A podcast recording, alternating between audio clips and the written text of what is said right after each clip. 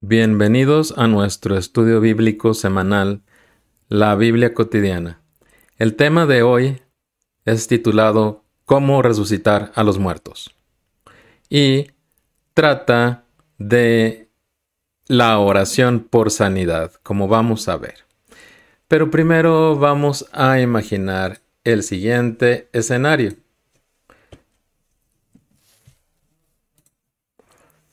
El peor escenario en una oración por sanidad.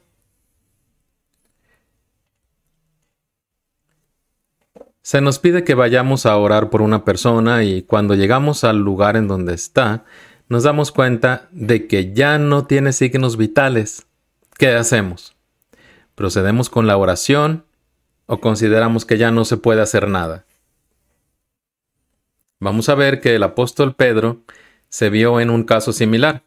Estando en la ciudad de Lida, fueron a buscarlo unos miembros de la iglesia de Jope, a unos 17 kilómetros de distancia, para que fuera a orar por una hermana llamada Tabita, que acababa de morir.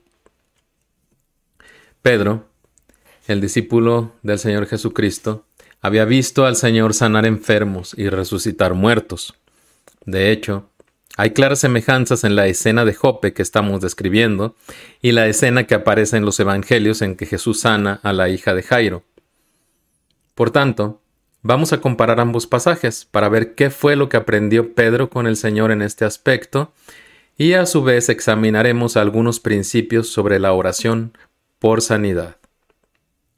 Vamos a estudiar primero el pasaje de la resurrección de la hija de Jairo, como está en los Evangelios. Jairo era el jefe de una sinagoga, y llegó desesperado a buscar al Señor porque su hija de doce años estaba al borde de la muerte. Jesús acompaña a Jairo a su casa, pero una gran multitud rodea a Jesús y no los deja avanzar con rapidez. Este es nuestro resumen del pasaje.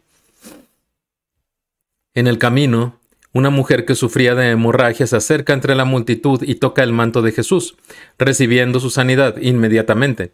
Jesús se detiene para escuchar su testimonio y hablar con ella. Y ahora vamos a ver el texto bíblico, cómo continúa la historia. Todavía estaba hablando Jesús cuando llegaron unos hombres de la casa de Jairo, jefe de la sinagoga, para decirle, Tu hija ha muerto. ¿Para qué sigues molestando al maestro? Sin hacer caso de la noticia, Jesús le dijo al jefe de la sinagoga, No tengas miedo, cree nada más. No dejó que nadie lo acompañara excepto Pedro, Jacobo y Juan, el hermano de Jacobo. Cuando llegaron a la casa del jefe de la sinagoga, Jesús notó el alboroto y que la gente lloraba y daba grandes alaridos. Entró y les dijo, ¿Por qué tanto alboroto y llanto? La niña no está muerta, sino dormida.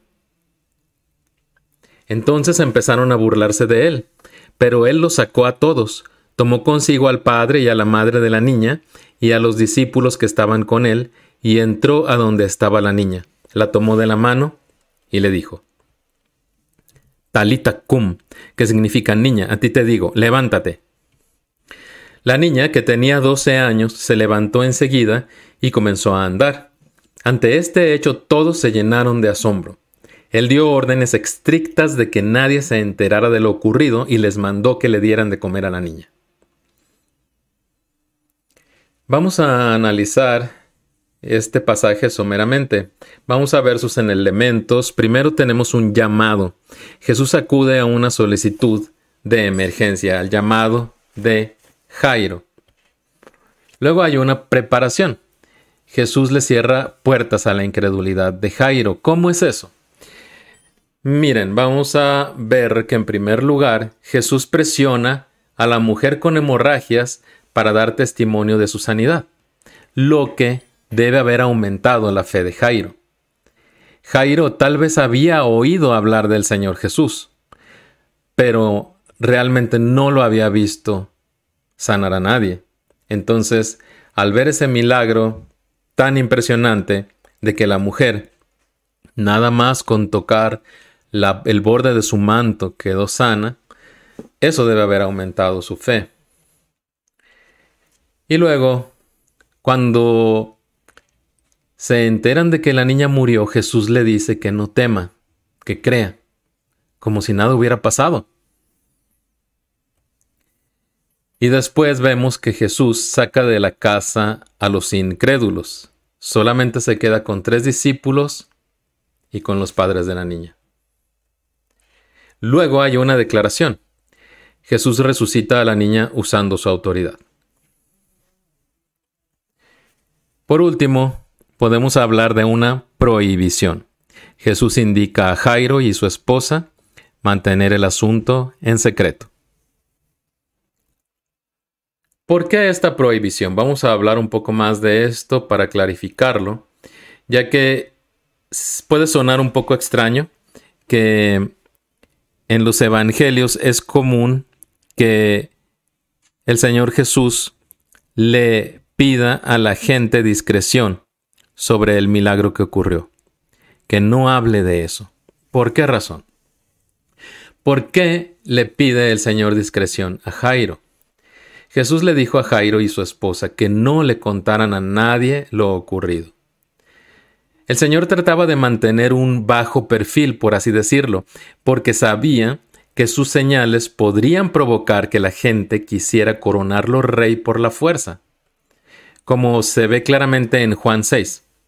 Al ver la señal que Jesús había realizado, la gente comenzó a decir, en verdad este es el profeta, el que ha de venir al mundo. Pero Jesús dándose cuenta de que querían llevárselo a la fuerza y declararlo rey, se retiró de nuevo a la montaña él solo. ¿Por qué? Porque el Señor Jesús no venía a proclamarse rey a la fuerza, no venía a rebelarse contra el gobierno establecido, que era lo que ellos querían. Ahora vamos a ver el pasaje para compararlo en que Pedro, el discípulo, resucita a Tabita, había en Jope una discípula llamada Tabita, que traducido es Dorcas. Esta se esmeraba en hacer buenas obras y en ayudar a los pobres. Sucedió que en esos días cayó enferma y murió. Pusieron el cadáver, después de lavarlo, en un cuarto de la planta alta, y como Lida estaba cerca de Jope, los discípulos, al enterarse de que Pedro se encontraba en Lida, enviaron a dos hombres a rogarle por favor, venga usted a Jope enseguida. Sin demora, Pedro se fue con ellos, y cuando llegó lo llevaron al cuarto de arriba. Todas las viudas se presentaron llorando y mostrándole las túnicas y otros vestidos que Dorcas había hecho cuando aún estaba con ellas. Pedro hizo que todos salieran del cuarto. Luego se puso de rodillas y oró. Volviéndose hacia la muerta dijo, Tabita, levántate. Ella abrió los ojos y al ver a Pedro se incorporó. Él, tomándola de la mano, la levantó. Luego llamó a los creyentes y a las viudas, a quienes la presentó viva. La noticia se difundió por todo Jope y muchos creyeron en el Señor. Esto está en el libro de Hechos, capítulo 9. Vamos a hacer un resumen de las semejanzas y las diferencias que hay entre la resurrección de la hija de Jairo y cómo Pedro resucita a Tabita. En primer lugar tenemos que hay tres semejanzas. Primero, igual que el Señor, Pedro también es convocado por una emergencia. En segundo lugar, Pedro le cierra las puertas a la incredulidad, haciendo salir a todos del cuarto de manera similar a como el Señor Jesús había hecho salir a la gente del funeral de la hija de Jairo. 3. Pedro resucita a Tabita con la autoridad de Cristo. Le dice, Tabita, levántate. Pero hay dos diferencias importantes también. En primer lugar, Pedro ora antes de resucitar a Tabita. El Señor Jesús no tuvo que orar. Y en segundo lugar, Pedro no pide que el asunto se mantenga en secreto como Jesucristo lo pidió. Vamos a hablar de cada uno de estos cinco puntos en total con un poco más de detalle. La primera semejanza dijimos que es la llamada de emergencia. La gente sabía que Pedro tenía el don de sanidad y que era uno de los apóstoles del Señor. Buscar a Pedro era ya en sí mismo un acto de fe. Tanto Jesús en el caso de la hija de Jairo como Pedro se dirigen al lugar. Esto también es un acto de fe. Ni Pedro ni las personas que lo buscan están esperando una sanidad a distancia. En otras palabras, la gente que pide oración, que va a buscar a alguien para pedirle oración, tiene fe. Tiene fe de que esa oración va a funcionar. De otra manera, no se molestaría en ir a pedirla. Estas personas habían viajado 17 kilómetros, habían tenido que caminar 17 kilómetros para buscar a Pedro, para que viniera. Por otra parte, cuando Pedro recibe la petición, inmediatamente va. No les dice, voy a orar para que, voy a, no puede decir que va a estar orando, pero tiene que ir. No les dice, ya no se puede hacer nada, voy a orar por, por los familiares. No, él va, porque es, sabe lo que Dios es capaz de hacer. Estas eh, situaciones nos llevan a las siguientes observaciones. Este principio, la fe requiere de ayuda, de soportes y puede ser estorbada. Esto lo podemos ver en lo que hemos visto hasta ahora de cómo actuó el Señor Jesús con la hija de Jairo y cómo está actuando Pedro. Recordemos este otro principio, sin fe es imposible agradar a Dios. Esto está en Hebreos 11, versículo 6. Y a veces pedimos oración por compromiso, sin fe. Hay una costumbre en la iglesia de pedir oración, pero en realidad no creemos que esa oración vaya a funcionar. Le decimos a la gente que la vamos a tener en nuestras oraciones si está enferma, por ejemplo. ¿Por qué no mejor vamos si podemos? Para orar porque el Señor lo sane en ese momento. Esta es la segunda semejanza. Tanto Pedro como el Señor bloquearon la incredulidad. Mientras el Señor hizo salir a la gente incrédula de la casa de Jairo, Pedro hizo salir a todas las personas del cuarto. Como vemos, no quiso correr riesgo alguno, sino que no quería que hubiera una persona incrédula en ese cuarto donde estaba Tabita. Podemos ver que la fe en el poder de Cristo es una condición esencial para que un milagro ocurra. Pero por otra parte, la incredulidad limita el poder de Dios. Y esto lo podemos probar con el siguiente pasaje. En efecto, no pudo hacer allí ningún milagro, se refiere a Nazaret, excepto sanar a unos pocos enfermos al imponerles las manos. Y él, o sea, el Señor Jesucristo, se quedó asombrado por la incredulidad de ellos. Aquí vemos cómo la falta de fe, la incredulidad, limitó en Nazaret el poder de Dios que se exhibía en el Señor Jesucristo en ese momento. Entonces la fe es un impedimento serio, es un peligro para la oración por sanidad y en realidad para cualquier oración. La tercera semejanza es la palabra de autoridad que usó Pedro, que usó el Señor en primer lugar. Tanto el Señor como Pedro le ordenan a la persona muerta levantarse. Jesús la tomó de la mano y le dijo, Talita cum, Pedro, volviéndose hacia la muerta, dijo, Tabita, levántate. Ella abrió los ojos y al ver a Pedro se incorporó. Él tomándola de la mano, la levantó. Hay más ejemplos en los hechos de sanidad con autoridad. Este no es el único. Esto es para probar que efectivamente, cuando oramos por la sanidad de alguien, podemos ejercer la autoridad del Señor Jesucristo, sanar con autoridad.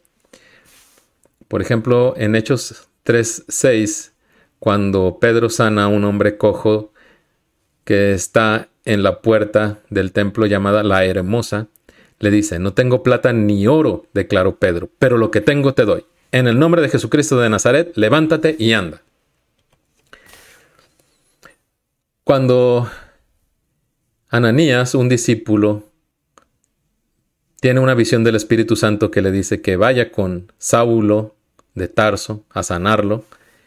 Llega y le dice, Hermano Saulo, el Señor Jesús me ha enviado para que recobres la vista y seas lleno del Espíritu Santo. Y en ese momento las dos cosas ocurren. Cuando Pedro sana a Eneas en un episodio, en un pasaje justo antes de la resurrección de Tabita, Eneas eh, había estado paralizado por años. Eneas le dijo Pedro, Jesucristo te sana, levántate y tiende tu cama. Y al instante se levantó. Finalmente, otra sanidad que hace Pablo de un cojo. Pablo le ordenó con voz fuerte, ponte en pie y enderezate. El hombre dio un salto y empezó a caminar. Ahora vamos a hablar de las diferencias. Hemos visto las tres semejanzas, el que hay un llamado y tanto el Señor Jesús como Pedro acuden, el que los dos le cierran la puerta a la incredulidad, buscan cerrarle la puerta a la incredulidad y en tercer lugar, que hay una declaración de autoridad. Pero hay una diferencia, dos diferencias importantes que tienen, eh, están relacionadas entre ellas. La oración que hace Pedro antes de resucitar a Tabita y la proclamación del Evangelio. ¿Por qué el Señor Jesús no oró y Pedro sí tiene que orar? La palabra de Jesús responde a su propia autoridad pero la palabra del discípulo debe conformarse a la autoridad de Jesús. No sabemos cuál fue la oración de Pedro, pero pudo haber contenido la siguiente petición. Ahora, Señor, concede a tus siervos el proclamar tu palabra sin temor alguno. Por eso, extiende tu mano para sanar y hacer señales y prodigios mediante el nombre de tu santo siervo Jesús. Esta oración ya la habían hecho los discípulos antes, por eso es probable que estuviera o fuera parte de la oración de Pedro o una oración similar, una petición similar para resucitar a Tabita. Podemos ver en esta oración el vínculo que hay entre la sanidad y la proclamación del Evangelio, que hay realmente en la Biblia, porque aquí está en Hechos 4, 29. La petición, concede a tus siervos el proclamar tu palabra sin temor alguno. ¿Y qué es lo que le piden para proclamar la palabra sin temor alguno? No le piden que les dé facilidad de palabra. No le piden que les dé ideas originales o les dé anécdotas divertidas le piden, extiende tu mano para sanar y hacer señales y prodigios mediante el nombre de tu santo siervo Jesús. Son las señales, las sanidades, lo que abre la puerta para la proclamación del Evangelio de una manera poderosa, de acuerdo a la Biblia, de acuerdo a Hechos. La proclamación del Evangelio, como decimos, tiene una relación directa con la sanidad. ¿Por qué? ¿Qué es lo que proclamamos cuando el Señor Jesús sana a alguien por medio de nosotros? Al sanar un enfermo mediante la autoridad de Cristo, estamos proclamando la victoria del Señor sobre la muerte mediante su sacrificio en la cruz, ya que toda enfermedad alude a la condición mortal del ser humano, ocasionada por el pecado, como dice Romanos 6:23 porque la paga del pecado es muerte, mientras que la dádiva de Dios es vida eterna en Cristo Jesús, nuestro Señor. Por lo tanto, la sanidad tiene que dejar clara la autoridad y el poder de Cristo. De lo contrario, nuestra tarea está incompleta, aunque la sanidad haya ocurrido. Si no le decimos a la gente que sanó que fue Cristo el que lo sanó, si no lo dejamos claro, entonces estará incompleta nuestra tarea ya que no estamos evangelizando y la sanidad es un instrumento de evangelización. Vamos a hacer una recapitulación y unas consideraciones para terminar este pequeño estudio. En primer lugar, orar por sanidad es la voluntad de Dios, que oremos por la sanidad de las personas. Y todos los cristianos estamos llamados a hacerlo como parte de la proclamación del Evangelio.